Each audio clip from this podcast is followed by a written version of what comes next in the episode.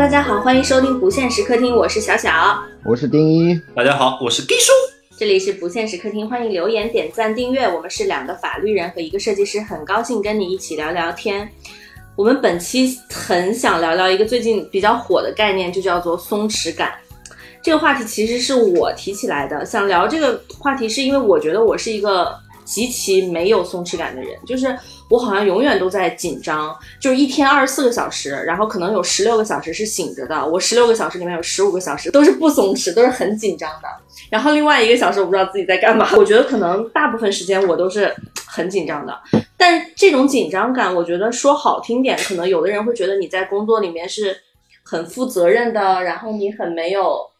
很不拖延的人，但其实我自己知道，就是这种性格是很让人烦恼的。就是我们就我们这种人啊，就是对松弛感这个事情，就是特别可可渴望而不可得的那种感觉。所以，我们今天呢，就聊聊这个事情，然后请来了一个重量级的嘉宾，他是一个大厂的程序员，然后是我们的朋友里面。也是基叔觉得他是一个特别特别有松弛感的人，所以我们特别想请他来聊聊，就是自己生活中关于松弛感、紧张感的这些故事。我们欢迎他，猴哥。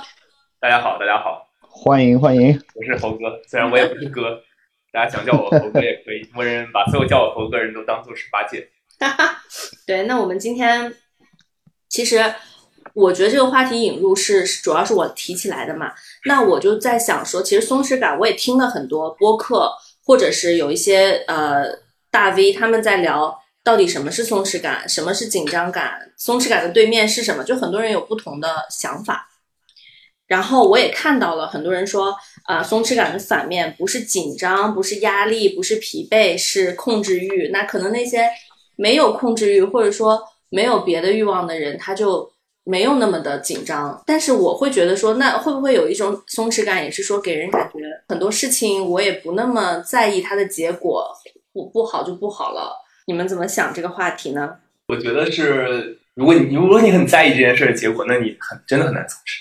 嗯，就如果你不在意这件事的结果，就是它做成啥都行，你可能更注重过程的话，那么可能你就会相对比较自然的松弛下来。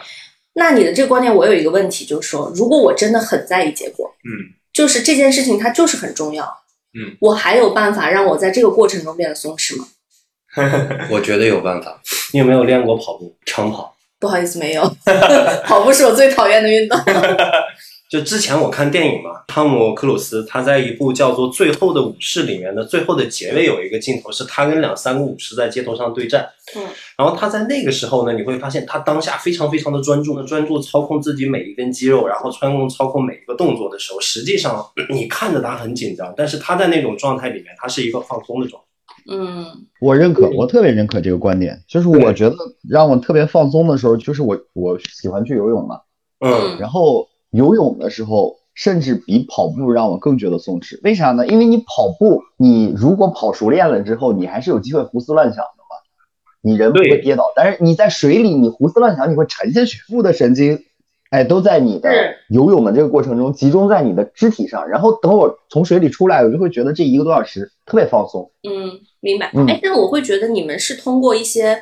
方法，比如说运动、游泳、跑步，来让自己的这一段时间变得松弛。嗯，但是我想聊的是，说我如何让我自己在一些本来它就不那么松弛的事情上，我可能要准备一个很重要的呃一个一个汇报，或者是我我比如说我明天早晨要有一个汇报，然后我今天晚上可能一整晚都不会变得很松弛，就是这种，就是我没有办法这段时间我是不会去运动的，对吧？嗯，这个其实是我特别想了解的。好像猴哥 之前跟我们聊天的时候说过，就是你是有一些可以让自己在这些时候变得松弛的方法。首先，我我觉得刚才就是举的那个跑步和游泳的例子，这个很好的佐证。就刚才我们的观点，就是实际上你在跑步和游泳过程中，你之所以感到松弛，是你并没有在意那个结果。对你，你是在享受那个过程。比如说，你全神贯注在想我怎么样去划那个水，或者是我怎么样去。蹬地，或者是我甚至没有想这些，我再往前跑，我不会想的是啊，我今天跑完步或者游游游完泳，我的心肺能力要上升一个什么台阶，或者我体脂率要下降多少，我不会想这些。嗯，如果想这些的话，我在想啊，那我今天跑的够不够啊？我今天跑配速够不够？我今天的这个时间够不够？那那样的话，你就你就很很难去呃松弛下来了。呃，像那个小小刚才说的那个，准备一个汇报啊汇报之类的，呃，它确实的确结果很重要。对，但是从我自己的角度来看，我曾经有就是也有那种汇报，就是晋升答辩的那种汇报，我可能第二天汇报，我前天 PPT 还没做完，我可能做到了凌晨六点。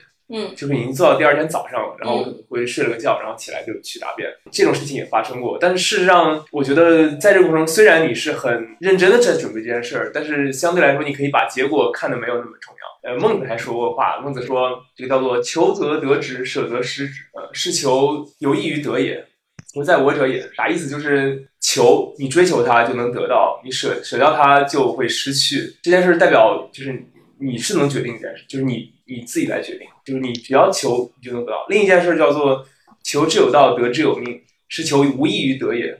呃，求在他者也，意思就是你在求追求一个你自己控制不了的事情。那这时候就到求之有道，得之有命，就是你没办法控制它。那这时候如果你非要去呃一门心思想我就是要控制它，那这时候你就很就会很紧张。嗯，哎，你之前提到那个 BCP 方法是什么？你想聊聊吗？嗯，这个是我觉得是另一种东西，就是你你你想要松弛，除了在你你不在意这个结果以外，你也可以做另一件事儿，就是你真的准备很充分。这个 BCP 它是啥意思？它其实是一个，它叫呃全称叫业务连续性计划。因为我们是做的一个互联网的一个系统，一个后台，是一个比较怎么说呢？嗯，道理上来说比较重要的一个系统。嗯，这个系统是不能出问题的，就出问题的话，可能是影响国家安全的，类似于这种级别的。系统这个系统很危险，就天天会出问题的话，那从你想从我们基层员工到上面老板，天天都会紧张兮兮的。对，那怎么办呢？那后来呃，可能是老板们查了很多资料，或者他们有一些经验，他们最后说我们要用这种方法。这个方法的意思就是会出现什么问题，我们要事先全知道。就是预案。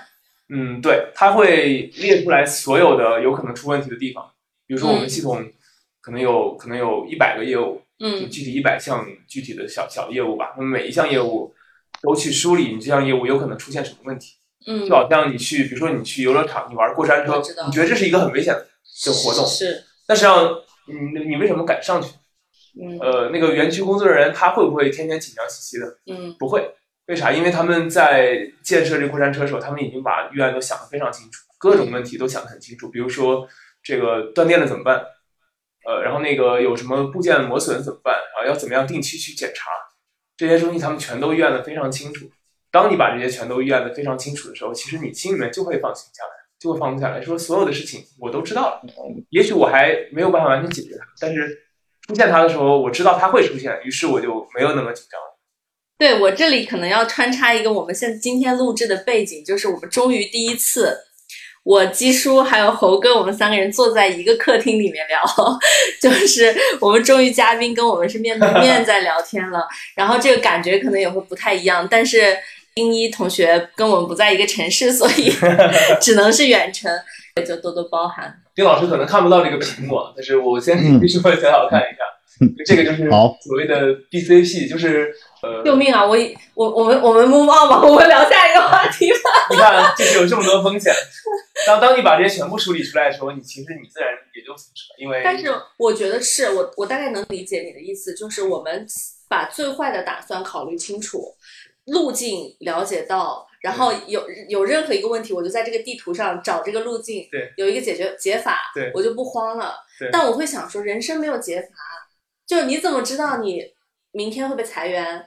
应用到我一开始说的孟子说的话，就是你不要去太在意这个结果，因为你最终你过这个过程还是在享受这个过程。那你在什么事情上有觉得你自己是特有松弛感的呀？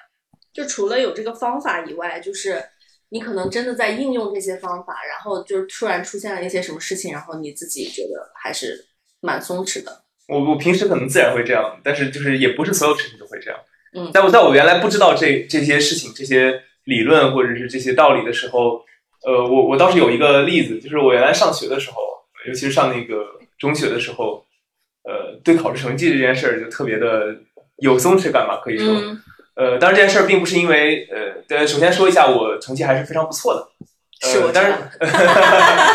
我成绩还是非常不错的，但是就是，呃，当我说这件事儿的时候，可能很多人说啊，你这是凡尔赛，就是你你你这站着说话不腰疼，你已经成绩很好，所以你才有资格说这句话。有可能有一部分原因，但也不全是。为啥呢？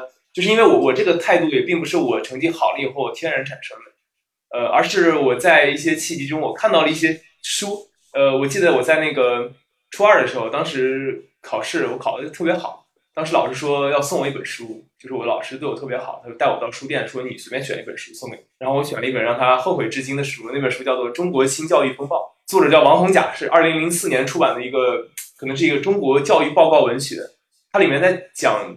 这个作者他去看北京各个地方的学校，呃，对教育的改革的一些情况，然后看了以后，我感觉就是如同雷击一样，就是你现在做的都没有用，是那种。对我感觉我我在干嘛？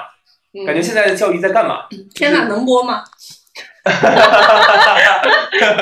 应该可以，应该可以。呃，就是我感在那一刻，我觉得都好像是为了为了竞争而竞争，而并没有真的在。搞清楚教育的目的是什么，嗯，所以从那一刻开始无所谓了，我考多少分都无所谓了。然后从那一刻那次考试开始，我就再也没有考到那么好的成绩。但是那本书有告诉你说，就是成绩无所谓了，什么有所谓吗？搞清楚你上这个学的目的是啥？我今天还是要免责声明一下，从现实的角度来说，我们当然是考一个很好的成绩。呃，那我们上一个更好的学校，然后出来以后，你有更多选择机会。比如说，你可以选择更多的大大厂工作机会等等。你好像从现实角度来说，呃，是这样的。但是从我当时的角度来说，呃，我其实教育并不是为了我考一个好成绩，而是我为了搞清楚我到底喜欢啥。是啊，当然扯远了。我只是想表明，就当时看到以后感觉感触很深嘛，所以我后来我就对成绩这件事就非常无所谓，以至于到后来就是老师都很着急，就是因为我当时考的就越来越差。嗯，呃，但是实事实上，我还是对学习还是很认真的，我还是正常的上课，正常的做作业，正常的学习内容，所以最后到不知道多少时候还可以，就是因为我还是比较比较擅长考试的人。会不会跟年龄段有关系？因为你说那个感触，我当年也有过，差不多在高中的时候，就有一天忽然窥见了宇宙的真理，就是宇宙 是。这个就是那个无知，没想到是亏错了。我不觉得这个事儿是是亏错了，它就是一个年龄段不同的感悟。就是十十几岁的时候，我会觉得忽然觉得，哎呀，这个宇宙这么大，地球又算得了什么？地球这么大，我又算得了什么？对啊，我现在就是都人既然都是尘埃，学习好的尘埃跟学习不好的尘埃有什么区别？然后那个时间时间段就刻意的不学习了，我就觉得学习这件事儿非常的不酷。对，然后成绩夸夸往下掉，一直掉，一直掉，一直掉，一直掉到后面。哦，那个应该是我初中的时候吧，初中的时候，初二，一直掉到初二学期末，马上要升高中了，要进行升高中的备战了。然后我妈说，可能如果你考不上我们那边那个某一个高中的话，你就不要念了，九年义务教育下来，你就回家种地。我想回家种地可能有点苦，所以我又回去重新开始认真学习了。就是一个契机的问题。对，我会觉得说这种有的时候是因为你的认知没有到，所以你看的东西你以为是呃呃识别到了一个真理，然后你以为是哇，就是好像有一个人在降维打击，说你原来的认知都是错。但是其实你会发现，你可能那个时候并没有认知到这些事情的另一个面。其实我学习也挺好，但是我也是有松弛感。我觉得我那个时候的松弛感是因为。就我不在乎成绩，是因为我并不知道这个成绩会给我带来什么。嗯，就它除了你每一次考试排名以外，嗯，怎么样呢？就是你考一个好学校跟考一个差学校有什么区别？你以后的人生有什么区别？是没有人告诉我的，这件事好像像一个像一个循环，就是你那时候觉得无所谓，可能到一个阶段你又觉得很无所谓，到现在你可能又觉得好像又觉得无所谓了。我我我是哎，你们你说的没错，就是我我有一阶段我会觉得很后悔，哎，我为什么当时没有再好好学习一点，然后就可以考一个更好的学校？然后到现在呢，我会想，哦，那那些考。特别好的学校的人又过着对他们在过着什么样的生活？不是一样在打工，然后一样很辛苦，九九六。是啊，所以你想通这个以后，你还会会对你的汇报感到紧张吗？那些汇报很好的人又怎么样了呢？会，就是我是一个我明白了，我明白了。猴哥刚刚一直在说这本书，其实不是说这本书对他当年的成绩有什么影响，而是说这本书从某种思路的角度上，开启了猴哥关于松弛的一种理解的大门。是这个意思吧？对，是这个意思。哎，就是从此以后，他面对这个让他紧张的事物的时候，他会有一种这种想法砰的蹦出来，像他当年看到那本书的时候一样。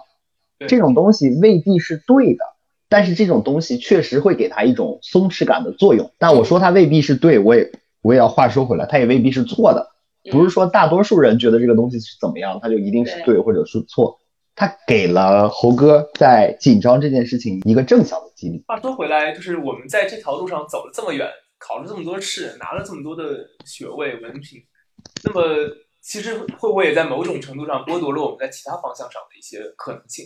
哎，这个确实是我跟基叔之间，我会觉得我们两个差距很很明显的地方，我也会经常反思的一件事情。我是那种从小阶段性目标感很明确的人，就我知道我自己要什么，我一定要得到它，我要呃通过各种各样的努力，哪怕这些努力让我心里不舒服，嗯，就是我我可能我我我知道我要这个目标的时候，我并没有想过说我为什么要它，我是真的想要吗？还是说可能为了证明自己，还是别人希望看到你是这个样子的？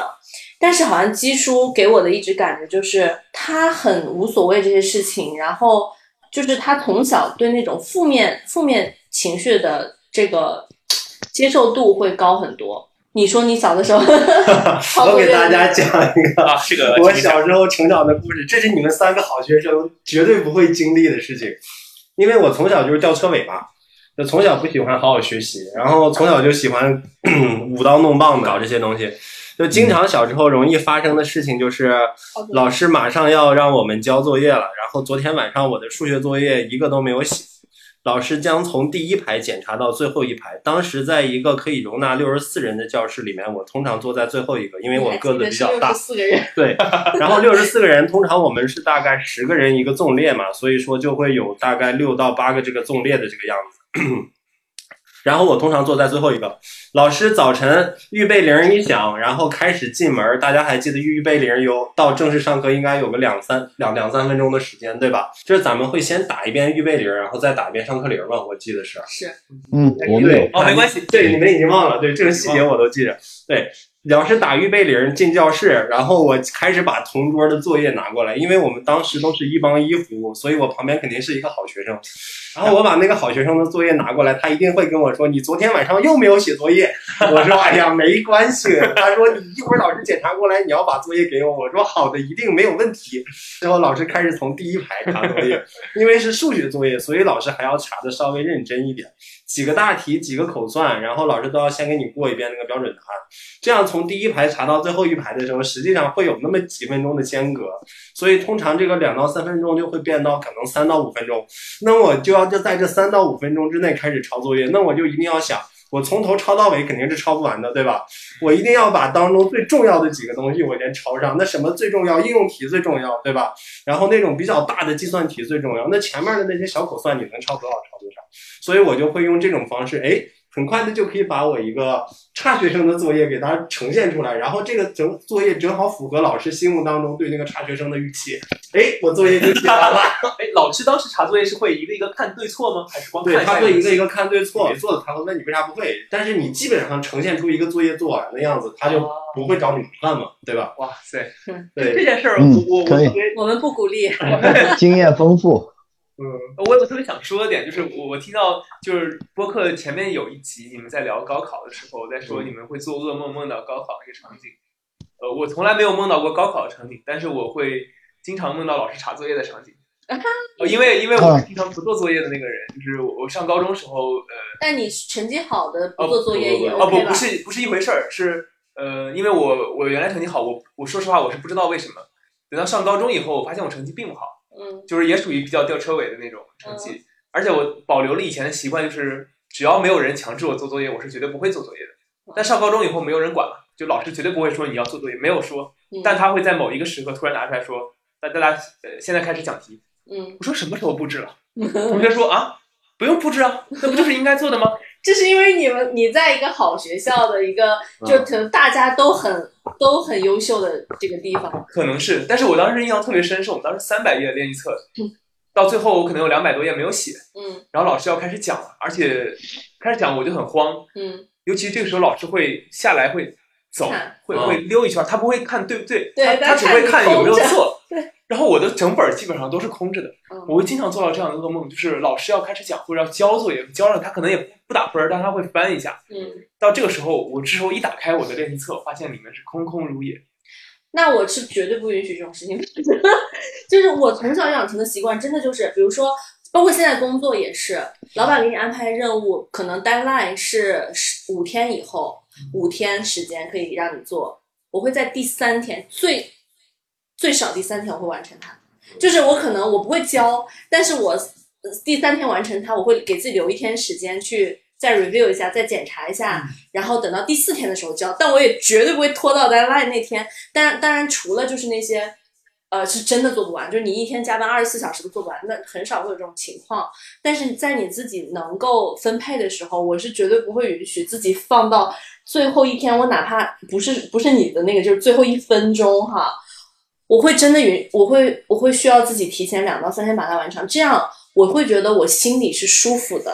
我不然我可能五天都过不好，但如果我第三天把它完成了以后呢，我后面两天我就过得好了，你知道吗？啊，就是但这件事儿是跟做作业不一样，是做作业只关心自己，这件事儿你要关心到别人，所以你可能会更上心一点。不呃，是，他可能这是一种生活习惯。作业，我也工作习是，惯，对，就像我这种习惯，那老师你给我十分钟我就可以的事情，我都可以把这个时时限压缩到十分钟。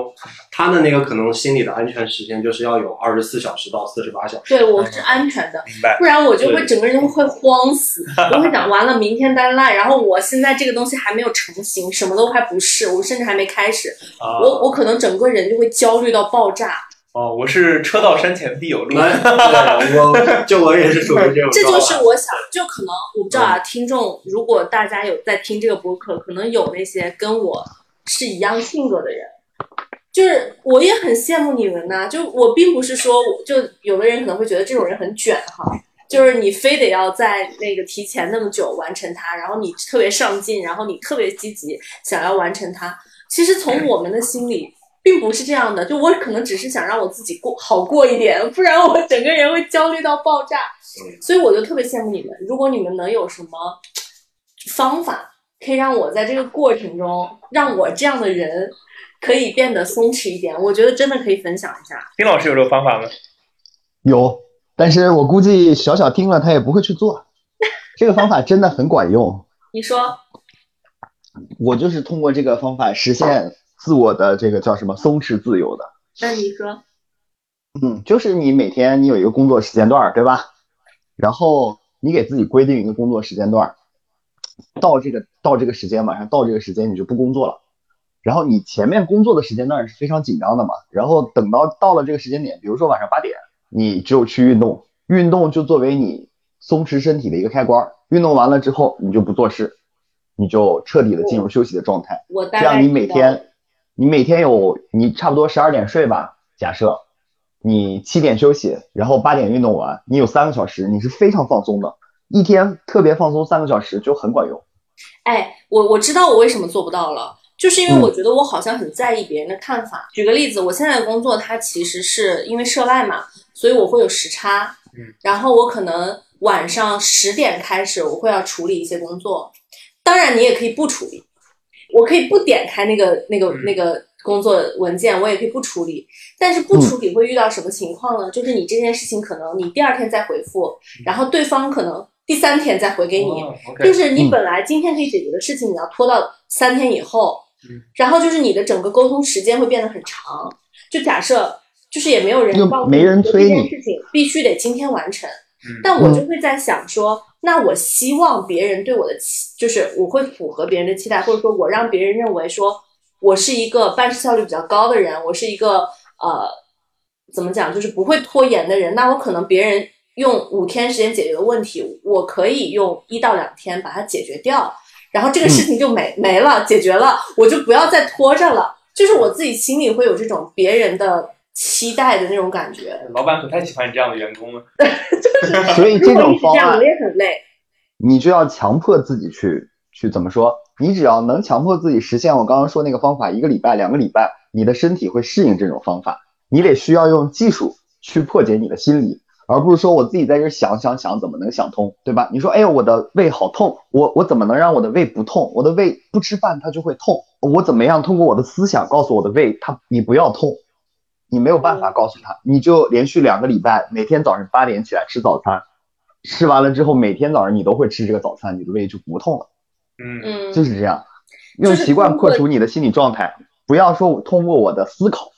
我自己对大自己大脑的劝诫来阻止我自己大脑的这种焦虑，这个就很难嘛。嗯我倒是有另一个方法，嗯这个方法是我在这个滑滑板的时候感觉出来的，就是我滑滑板的时候，就是大家每个人滑滑板最开始的恐感觉肯定是恐惧，你很怕摔，很怕摔的原因是你不知道什么时候会摔，不知道会因为什么摔，不知道摔完以后会有什么样的后果，主要是还是不知道。于是后来我发现一个方法，就是那我能不能主动摔呢？我主动做一些我可能会摔的姿势，就那些姿势我可能就是我很想把它做好的时候，我仍然可能犯错的那些姿势，我主动做出来，然后我就摔在那儿。当然肯定要带护具啊，但是护具的时候你这样摔，当你这样摔了以后，你发现哦，我就是会这样摔，我就是会那样摔，摔了以后我就是这样的，我就是这样趴在了地上，我会这个位置先着地，那个位置先着地。当你把这些东西全知道以后，其实等于是在某种程度上你的底线被拉低了。于是下次你摔的时候，你就不会那么沮丧，你也不会那么害怕被摔。像小小说的那个问题，我觉得可以尝试一下，就是我就是不今天回，你就是不今天回，那又怎样？最后会怎么样？会给别人带来一个不好印象，说你好像效率，别人五天做完，你也五天做完。于是呢，嗯于是你怎么样了呢？嗯，对吧？其实呃，我在想你刚才说的，可能这个还有一个问题，就是可能我有一个比我更焦虑的老板，就是你要你要反向反向管理他，就是就是就是他真的比比我可能更焦虑。就是我我我其实确实是在看哈，嗯就你的老板的一个性格会影响到呃这个你是一个什么样的行为。肯定，就就他可能比如说他就很喜欢在工作以外的时间去看、去回、去嗯发这些工作。工作的信息，但是我我知道他心里可能也不期待你现在就做完，嗯但是他就是保持这样一个习惯，他想到了他就发。但是你看到了，你是不是如果像我这种人，我看到了，那我现在反正即使是周末，嗯我也会回一个，他也不会占用太长时间。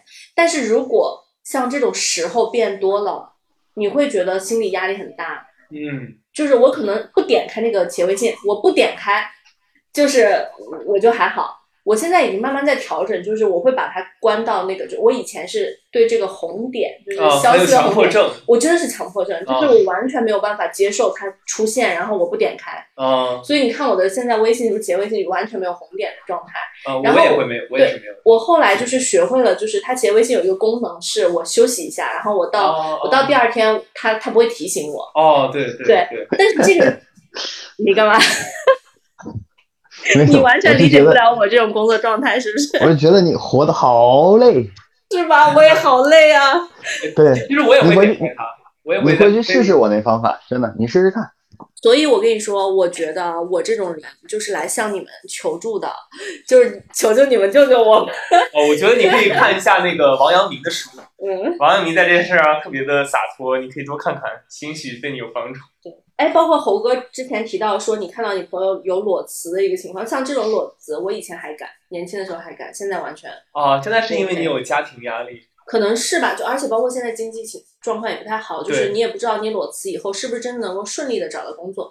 但是很奇怪的是，我跟我很多朋友聊，嗯，他们会觉得说，你怎么可能找不到一个工作？就是你恐惧的并不是找不到，而是找不到你满意的找不到一个好的。对啊他说你怎么可能找不到一个工作？你随便你就算你不工作了，你现在出来做律师，你分分钟也可以养活自己。就是你不是那种完完全全我我一一分钱都赚不到的人。但是我觉得对我而言，我就会有这种焦虑。你不是要赚那一分钱，你是要赚到你最大的嗯符合你能力的最大的那个岗位啊，对吧？所以你才会觉得对但可能轻易的辞职。对，但可能我心里并没有把它分得那么开。就是说我心里对这件事情，就是我辞了职以后，我还真的能赚到那一分钱吗？我都是打问号的。你会担心这个吗？会就是你你觉得很奇怪，对不对？呃，就是就是可能我心里也觉得很奇怪，就我心里一方面有一个声音说嗯，你怎么可能赚不到钱呢？就你出去送外卖，嗯你做点什么你都能来钱吧。啊我另外一个声音就说，那万一不是呢？万一没有呢？万一没你就是辞了职，然后就 就没有工资收入了呢？然后你就是在找工作，然后就非常的不顺利，就是相当于你的你你就流年不顺，什么都不顺，然后你就赚不到钱的。就是我会 So what 呢？你还有你还有另外一半帮你承担。还要因为这件事情分开了 等等吧，就是会、呃，不会，你这点你还是要有自信的，绝对绝对不会出现这种事情。会有这种，就是嗯，对。那你讲讲你的那个朋友怎么会他他裸辞的事情？这件事到现在我还很佩服他，就是他现在还是处于一个就是没有工作的状态，自由职业，自由职业，因为他是设计师。其实我原来以为他裸辞是为了自己开工作室，嗯，也不是，他就是辞掉了以后休息休息。对，他是不是可以退休了呀？就是他之前赚的钱已经 足够他退休了。应该也不至于，应该也不至于。他是做什么设计的？视觉设计，视觉，嗯，对，所以我就感觉这是一个最容易激活的岗位，对吧？对我我以为他是有搞自己的，其实并没有，他真的就是休息。现在应该有一年了已经。那他有零零碎碎的赚一些钱吗？据我所知也没有。那他就是完全花存款。呃，应该也有一些被动收入，房租之类的，他可能有有另外一个的房子。我估计我不太确定，我我没有我没有仔细问过哈。呃，当然，我觉得这个可能不是主要原因，而是那个呃，就是因为他们其实两个人嘛。嗯，结婚了嘛，两两个人其实也没有那么大的压力。那你说这个是男生还是女生？呃，女生。哦，那所以是不是他？那他有孩子吗？没有，没有。所以他就是这个家的收入，就不管是他的被动收入，还是她老公的收入，嗯、已经可以 cover 她的日常生活。是的，而且，但那肯定是，不然你吃不了饭，你怎么？对，所以就是说，她可能就把自己的生活欲望降到比较低的水平。就说我以前买奢侈品、买包、买这什么的，现啊，我现在我只需要温饱，然后舒服，就是就 OK 了，我不要那么多欲望。我看他也没有降低多少，因为他可能原来也不是很在意这些奢侈品，他现在也是经常出去玩儿，呃，比如说去大理玩一个月什么的，我觉得也特别好。明白。这种其实花销，你仔细想想，花销并不是很大。嗯。因为就是当你常住的时候，在一个很小的地方常住的时候，花销并不是。而且你避开那些这个。旅旅游的旺季什么的？对，是的，是的，是的。嗯，想的并不是说，呃，他的这个收入的问题，而想的是他在这件事情上裸辞的这个勇气吧。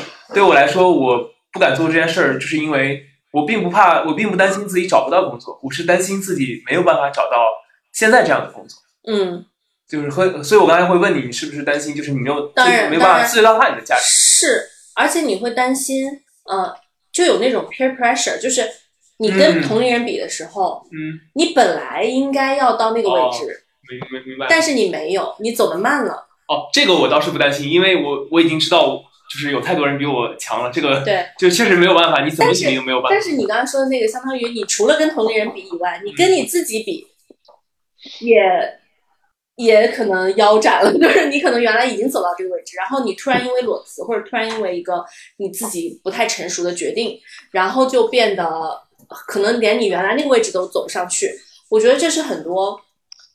这个也是跟着时间，跟着不停的这个社会环境，我的想法也有变化。原来我可能会真的会想这个，想然后别人都挣赚这么多钱，或者说我俩原来赚一样的钱，结果我裸辞导致后面我可能我的收入只有他的一半。嗯。呃，但是我现在可能思想又有点变化，因为大家也知道现在互联网环境特别不好，对，很多公司有裁员什么的。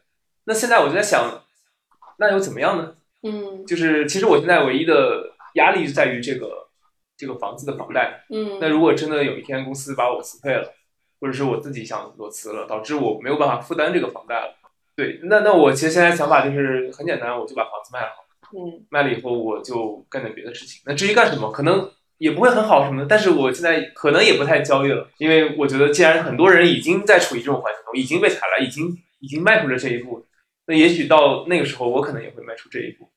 于是我觉得，那那又怎么样呢？我又不是活不下去。对，因为其实我觉得，我为了治疗我，不是治疗，就是缓解我自己的这种紧张感，和我希望自己松弛一些。我也听了很多人的观点和看法和他们的价值观。当下听了，确实心里的焦虑会缓解一些。但是当你真正遇到问题的时候，是很难长时间去应用的。就是你原来的那个习惯，心理习惯是，我开始紧张了。嗯，我个人的建议啊，嗯，你你不能用心理去破心理，你得用物理去破心理。哎，怎么说？你这个这个观点我觉得很有意思啊。如果你的身体已经有了不良的症状，就是身体体感上你已经开始背痛、腰酸、心脏突突跳、冒热汗这种情况下，你就要去看过速的跳，你就要去看心理医生。心理医生怎么治疗你的问题呢？依然是给你开药，对吧？这就叫用物理给你破心理。如果你现在没到那种程度，你只是有焦虑情绪，你就去运动，这个也叫用物理破心理。如果你的心理没有问题，你想一下啊，如果你的心理没有问题，你就不需要用自己的心理给自己做心理建设，对吗？那如果你的心理已经出了问题，你还要用自己已经出问题的心理给自己出问题的心理做心理建设，这怎么可能成功呢？嗯，是这个逻辑吧？是不是？但是怎么开始呢？就举个例子，你知道，你知道你要去运动，你知道我去运动了，我就会变好，我就不会再陷入这个焦虑情绪里面。但是你啊，卖不出去那一这个这个我我倒是有发言权，因为呃，首先我我我遇到这种情况，我不是去运动，嗯，我觉得只要能找一个自己能专注于过程的事情的话，那我可能会去打鼓，嗯，我可能会去弹琴。嗯，呃，那这件事让我会专注，会让我很爽。比如说我打鼓，我可能从下午两点开始打鼓，等我反应过来的时候，已经晚上八点了。嗯，我明白，我明白，就是这个事情只要一开始，它就会慢慢变好。就是你要找到一个你能沉浸。但是我觉得对于我这样的人来讲，我不知道我的这个状况已经 严重到什么程度。时会会想到这件事儿。是他，你没有办法开始。他会很抗拒。就是你知道。OK，我知道，我弹个琴，我跑个步，我去出去转一下，我的心情就会变好。但是我没有办法迈出这个脚步，我就去开始，这就是能理解吗？就是要做很长时间心理建设，或者说你根本都没有去想这个事情，你你完全沉浸在了我在焦虑的这个事情，我在紧张的这件事情上，我都没有想到说，哦，原来还有一个开关要关一下，然后我我要去干个别的。嗯，需要训练呀，这件事就需要训练。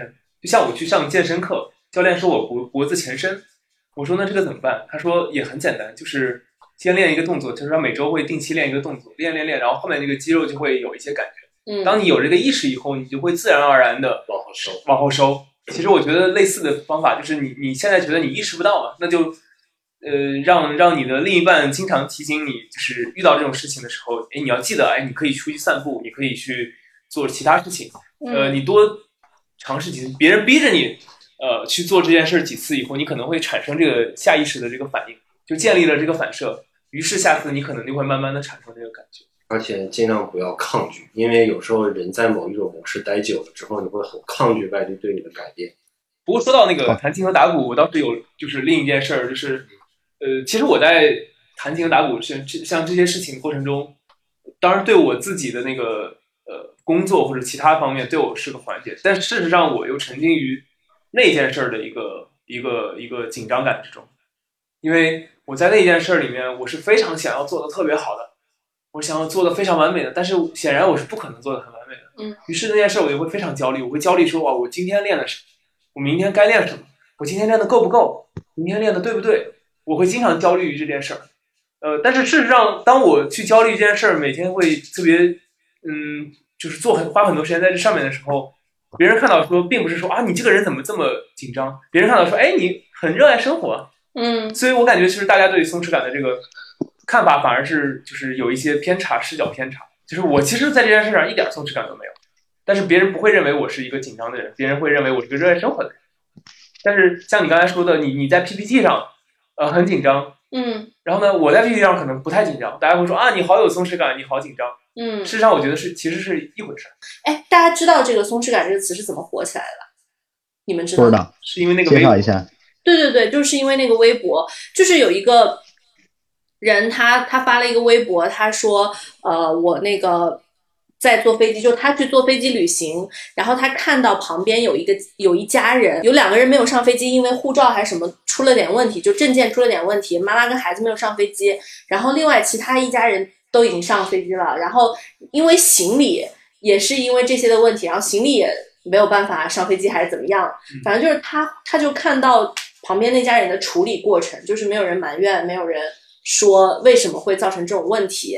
呃，反而呃，就是大家都在想办法哦，那就已经上飞机的人就飞走，然后想说那到到目的地以后去买点什么东西，然后那没上飞机的人就不要一起走了。反正就他就因为这种处理方式，他就觉得这家人很有松弛感，不会因为这些事情而互相埋怨或者是自我指责，呃然后导致整个旅行都没有办法进行或者怎么样。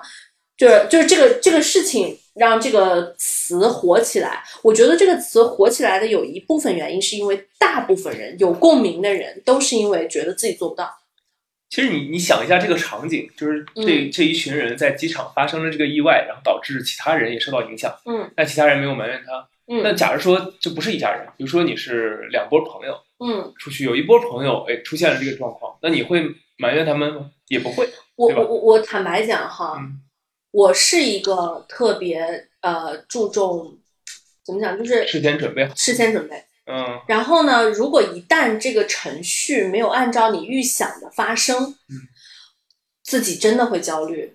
对，但是你真的会会真的会埋怨他吗？嗯，你比如说朋友，我可能不会埋怨，对，没错但。是心里会觉得啊，怎么会这样？为什么会造成这样的事情？就心里会自然会不高兴。这个不高兴不是你你不一定是说埋怨还是怎么样，但你你你整个人的情绪真的会受到影响。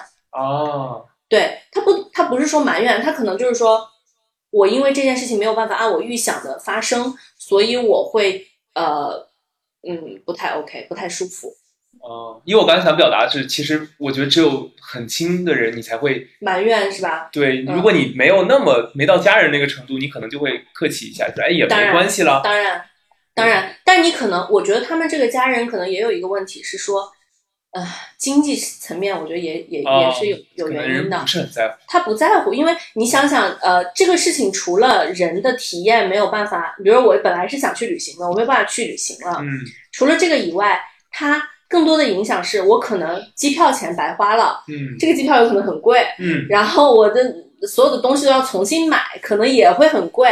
嗯等等吧，所有的安排，酒店白定了，就等等吧，这些都是跟钱挂钩的。那如果一个人在物质上非常富足，他不在意这些损失，他可能会松弛一些。呃，如果一个人就刚刚我我我我有时候在想想一个例子，就是说你会看到很多老年人或者说年纪大的人，或我小的时候，比如说家庭呃，你你的家是一个很正常的家庭，嗯，你没有说大富大贵，那其实你在呃，你会看到有人在菜市场为那么一两毛钱在讨价还价，这种这种场景，你会不会觉得就很紧张，不松弛？原来我会，但是现在我觉得他们可能在那种环境下，并不一定他们是很紧张，他们可能是一种习惯或者他们的爱好是这样。真的，真的，真的，就是他们觉得这件事儿就是我应得的。你你去嗯菜市场看到这个人去为了一毛钱讲价，可是我会觉得这个事情对他来讲就是多了一件事儿，就他需要多一件事去处理。那兴许对他来说就是他这件事儿不做不舒服，就像你不做准备啊不舒服一样，他就说我我不讨价还价我不舒服。哎，但我会在想一个问题，就是说，你刚才提到那个旅行哈，就这个案例，这个例子，嗯就是你可能涉及到多个人的时候，会觉得影响了自己的旅行。但是如果是你一个人呢？对，所以我我我一直在试图梳理我自己的这种情绪，它到底是因为自己是一个紧张的人、不松弛的人，还是因为这件事儿？跟跟家庭有关吗？你的你家人会一直这样吗？对我妈是一个非常 push 的人，就是她是一个很紧张的人，就是她非常在意 deadline，她非常在意每一件事情的细节。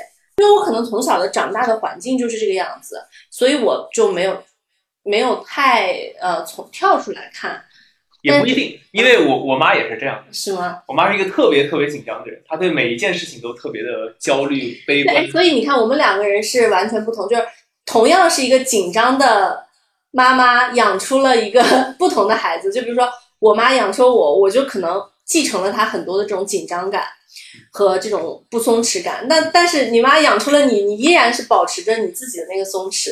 我妈经常说，为什么你这个人就这么的，就是我我们方言叫做洋务，你这个人为啥这么洋务？嗯我说这个，我觉得你太紧张，嗯就是他会在每一个每一个时间节点上都非常紧张。比如说，呃，他要坐飞机，嗯他会提前四个小时到机场，呃，我说当然，我说你是有时间，但是你为什么要提早这么早？他说因为我担心出问题。那如果我在老家，然后我要去坐飞机，他也会要求我提前两三个小时去到机场。一般我是那种踩点的人，但是他会要求这样。你看，我就受不了踩点的人。啊，或者是比如说那个前一段时间那个我妈妈，就是我结婚，然后我妈妈要在那个老家办一个答谢宴。嗯。那么办这个答谢宴呢，就需要提前准备，但是因为现在有疫情嘛，嗯，这个疫情就会经常出现，呃，这儿突然出现一例，可能就办不了，嗯，然后可能又恢复了又能办，嗯，我妈就会天天会找我说说啊怎么办呀？你说怎么办呀？你说 办不了可咋办呀？啊，今你看你们那儿有没有病例啊？又有病例啊！哎，真烦人啊，真愁人啊！我我其实特别不能理解，我说那这件事儿你能控制吗？你不能控制的话，那你愁个什么劲儿呢？那他到时候是这样就是这样了。他也许担心的不是这件事情到底能不能办成，他担心的是这个事情。假设我提前一天才发现不能办了，那我后续要做很多准很多的东工作，就比如说通知啊等，就他可能会想的很远。没错，但是事实上这件事儿有解决方法。比如说我是五号办，那么我只要在比如说二号的时候。呃，确定这件事就好了，或者我们评估一下风险，觉得后几天风险比较大，那我就干脆说我不办了，我就通知所有宾客不办了。那么即使到五号那天能办也没关系，反正这是风险，风险就有概率，概率的话那出现就是自己评估的有问题。但事实上，我觉得只要有一个评估就好了。像我最后决定是二号十上午十一点的飞机，然后我在上午九点半的时候我把机票退掉了，因为我得知我回去要隔离，于是我就退掉了。我告诉我妈，我说我退掉了，不回去了，那个别办了。嗯，我妈一下就炸了。我妈说：“天啊，你你这不回来，我们怎么办？”嗯，我说：“那就补办呗。”她说：“啊，我们准备了这么长时间，我通知了这么多人。”对，我说：“是，我说咱们事先已经商量过了，就是有可能出现这种情况。”嗯嗯，然后他就说：“那咋办呀？那这个办还是不办呀？那要不没你们，我们也办吧。”我说：“那可以啊，那你们办吧。”然后我妈就好像一下松了口气，就好像有人告诉她一个结论一样，她一下松了口气，她说：“好，那我们办。”我说：“行。”然后到了三号的时候，突然打电话来说：“哎呀。”我今天又听谁谁谁说说还是不办的好，还是等你回来再办的好。我说那你办还是不办呢？他说哎呀，那我现在也不知道啊，你说咋办呢？嗯，我说行了，不用想了，别办了，等我回去你再办好吧？因为我知道如果这时候办了，他会在未来的很多很多年内都会反复的想起这件事儿，说啊办的时候你不在，对，他会反复的想。于是我就说你别办了，真的你别办了，等我回去再办。嗯，你现在赶紧就开始通知人。我现在已经把我之前通知的人全部通知了一遍，告诉他们不办了。嗯，然后他就终于是慢慢的安定下来，然后开始通知人。然后现在再说起这件事儿，他说他就会再问我，哎，我们什么时候办？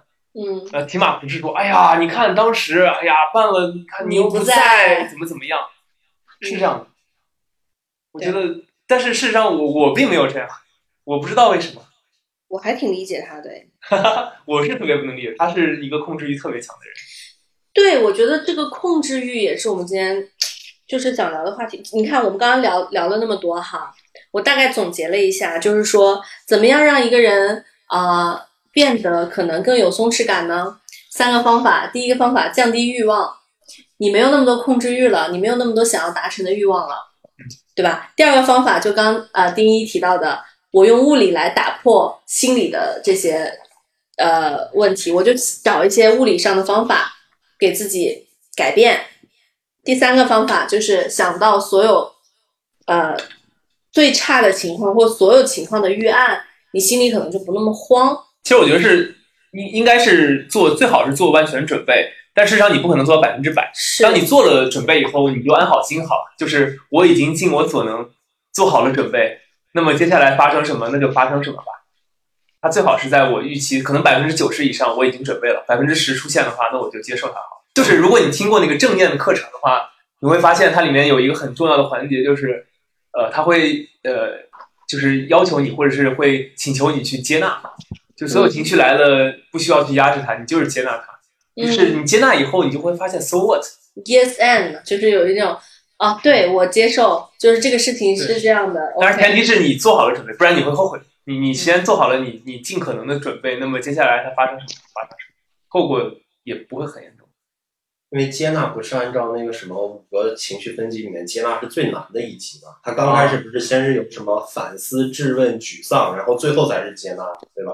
接纳实际上是最难的一个情绪。所以说刚开始的话，你听到某一个观点，或者你可能会陷入前面那个情绪里面，反复在斗争了。哎，我觉得我们这一期像是一期我的这个心理治疗心理治疗跟咨询，感觉到你们三个是我身边。嗯，是很松弛的人。然后其实我也能感受到我的很多同事是比我松弛很多的。然后我我有时候真的会在反思，说会在思考是什么造成了这种差异呢？因为我难道说我出生我是一个婴儿的时候，我就是一个这样的性格吗？还是在这个过程中，呃，原生家庭给你带来的各种各样的影响呢？但确实，我我我我在观察哈，就是你看我的同事，我觉得有一个他。他非常有松弛感，嗯，然后他就是家境非常优渥，就是 特别特别好。然后我就觉得他的工作可能对他来讲就是一个自我价值的实现，然后也不是求赚钱等等吧。当你看到这种案例的时候，你反而会不松弛，因为你觉得他松弛是因为他有钱，然后你又没有。没有没有没有没有，我我我没有得出这个结论啊。就是我我不知道这件事情跟他的原生家庭或者说跟他的经济情况有多大的关系。就我也看到一些人，他可能嗯也没有那么的突出，或者家庭环境或者怎么样，因为可能我们也不会聊那么深，但是整个人也挺松弛的呀。我我不知道是什么造成的这种情况，是后期的训练有可能会让一个，就比如说我现在已经三十多岁了，我我我我的这个习惯已经养成了这么多年，我还有可能改变吗？当然有可能，我就是在不停不停的调整自己。而且跟那个刚才也说到，跟社会环境发生变化，我自己心态也是调整。是，我也在调整，但是我会觉得我可能会比较慢一点。就比比如说，那那有的人他就是很松弛啊，他就是不在意这些。那我可能需要我底线比较低，说服自己的过程。我底线比较低，就是总是发生以后，我说那我就接受它好了。当当你底线足够低的时候，就没有什么事。我再问一个问题，就是如果你真的知道你的代，就是你的那个代办，你的代办 list 上，就我们就只说工作，嗯，你代办 list 上有非常多的事情，然后你看到它，你就已经可能，你觉得你没有办法完成，或者说你需要加班到很久才可以完成它，呃，赶紧跟老板说呀，完不成了，延长时间呀，没有办法延长。就是你所有的方法，假设所有的方法都试过了，你就必须要在这么短的时间做做这么多你没有办法做到的事情。我做，如果你的逻辑已经是我做不到了，那我焦虑它有什么？我只能是排个优先级，我能做到什么做到什么，而且提前跟老板打好招呼，说这个有可能做不完。嗯，对，做做不完你的时候，你还问我为什么做不完，我就会告诉你，我已经跟你说做不完了。对，就是你是不是自己当老板？就我感觉，只有自己当老板的时候才会有这种感觉。为什么作为一个打工人也会有这种觉悟呢？就是 明明是在替老板做事，我离当老板不远了吧？是，也可能你你快要这个这个已经具有了老板的心态。没有，我觉得我是从小到大就是就是这样的。我我会有一种，哎，你们会有那种感受吗？我会有一种，我做完了这件事情，我才能开启下一件事情。我的心态是我没有办法，在我还有任务的时候，我还有学习任务或者我还有工作任务的时候，愉快的度过一段玩耍的时光。嗯，你能理解吗？嗯，对，就是我没有清空这个代办的时候，假设我知道我还有这么多事情要做，但你现在让我好放松一下吧，你现在可以去运动十分钟，或者说呃去游个泳一个小时，然后或者去陪孩子呃。怎么样度过个美好的周末？我会很焦虑。这个不就是丁老师前面说的？你就是还是要物理物理治疗。你要你要一开始就是想办法让自己强迫让自己那个什么。其实你这件事儿你仔细想一想啊，嗯，如果你觉得你没有做完，你就没有办法做另一件事，那么你这件事是没有完全做完的。哦，我那天我昨天前天看到一个 TED 演讲，他就讲说，呃，反刍。给工作就是给人的压力，我觉得这他讲的真的很好。他讲的主要观点是说，你工作的这几个小时是不会给你造成太大的工作压力的，因为你正在工作。而给你造成很大压力的是，没有在工作，在你没有在工作的时间反刍你的工作，嗯嗯，就是你又把它拿出来，然后不停的在脑在脑袋里面去嚼，去去想，哦，我我的这个事情要怎么处理，我那个事情要怎么处理。但是其实你已经在工作时间以外了，你可能现在已经在回家的路上，你已经在陪孩子，你已经在吃饭了，但你的脑子就是停止不了对工作的反刍。他说这一段时间才是你造成很大工作压力的一段时间，就只要你把这段时间停掉。就是我把所有的反刍停掉，其实你正常的工作，哪怕你工作十个小时、十六个小时，就是你知道你现在正在工作。哎，他提到一个方法，跟丁老师刚才异曲同工，他就是物理治疗，他就是说你要啊，如果我哪怕在家，我也给自己定一个工作区域，嗯嗯，就是我只在这个桌子上工作，我只穿这套衣服工作，我绝对不会穿着睡衣躺在床上去。打开手机再去回一下工作微信。嗯，他他他的他的办法是这样，就是你要给自己一个呃物理上的切换。我的我的办法还是刚才说的，就是你你这种情绪出现很正常，我也会出现，我也会回复，然后但是我会当我出现这种情绪以后，我会意识到它，意识到它以后，我说啊，那我就别回了。啊，就是当你意识到它以后，你才能解决。我不会说我穿睡衣不能工作，我在家工作的时候，我就是穿睡衣工作。呃，我可能在这儿工作一会儿，在书房工作一会儿，我可能会到客厅工作一会儿，我甚至说在床上工作一会儿。嗯，我不会觉得这件事会对我造成什么困扰，是因为我发生这件事，我会察觉到它对我的影响，然后我就说 OK，那我就不要让它对我影响，我会把电脑放到一边，我会干别的事儿。就我觉得还是要有一些训练。OK，我觉得首先第一步就是察觉，你起码知道你现在这个压压力来了，你情绪来了，你需要做做一些改变了。然后第二第二件事情就是去做改变，就是就是你你看你现在问题不是说你在工作时候在察觉到压力，而是你在做别的事儿的时候，你突然脑子里冒出个念头说啊，工作还有一件事没有准备好。对。那么你如果你察觉到这件事儿，你就赶紧摒弃掉，说吧，一会儿再说，一会儿再说，那我就继续开始做我的事儿。这这个，我觉得我们不是从小就应该有这个想法，叫做那个认真工作、认真玩，就认真学习、认真玩嘛。对，就是我我喜欢，对，就是我我我我玩的时候，我不要再想这件事儿，不然我还怎么玩啊？我不学习我也要玩。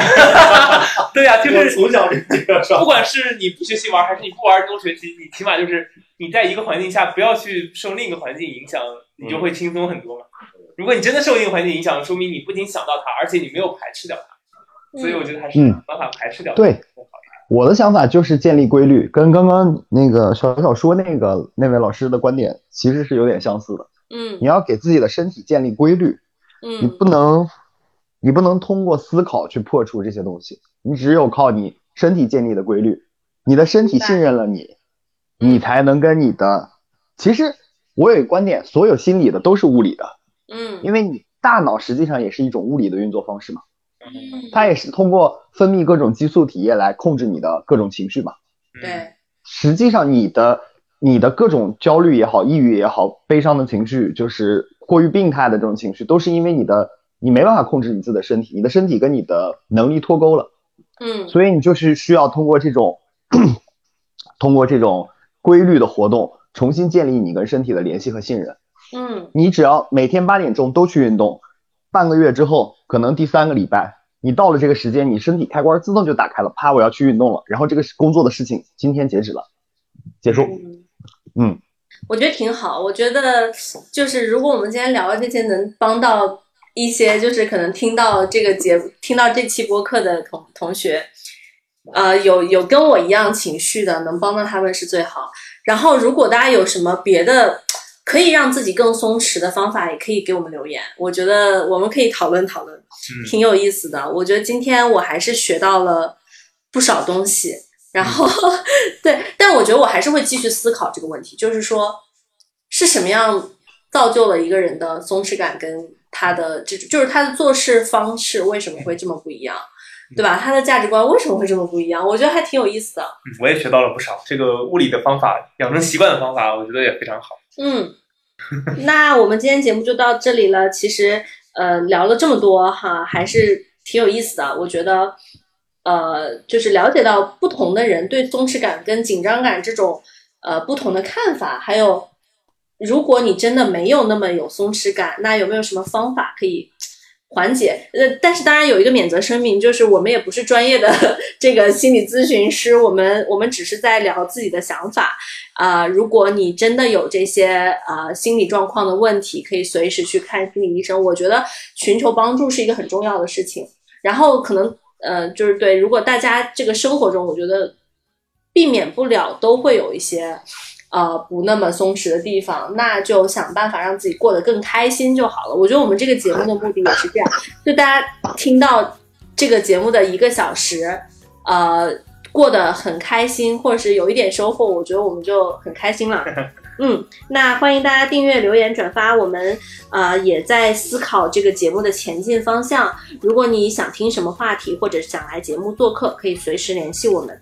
联系方式就在本集。呃，节目详情和文字介绍里面，谢谢你的陪伴啦，我们下期见，拜拜拜拜。